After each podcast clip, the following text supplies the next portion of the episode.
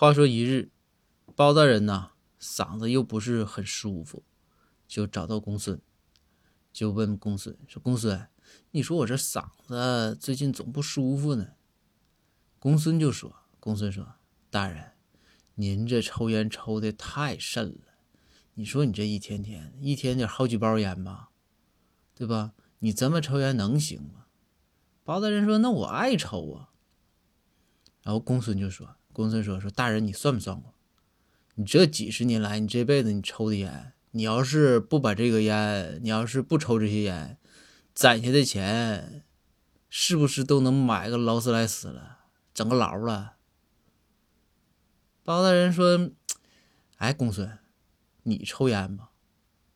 公孙说：“我不抽烟呢。”然后包大人说：“那你劳斯莱斯呢？”公孙说。门口停着呢，咋的了，包大人？然后包大人说：“啊，我我我就问问。”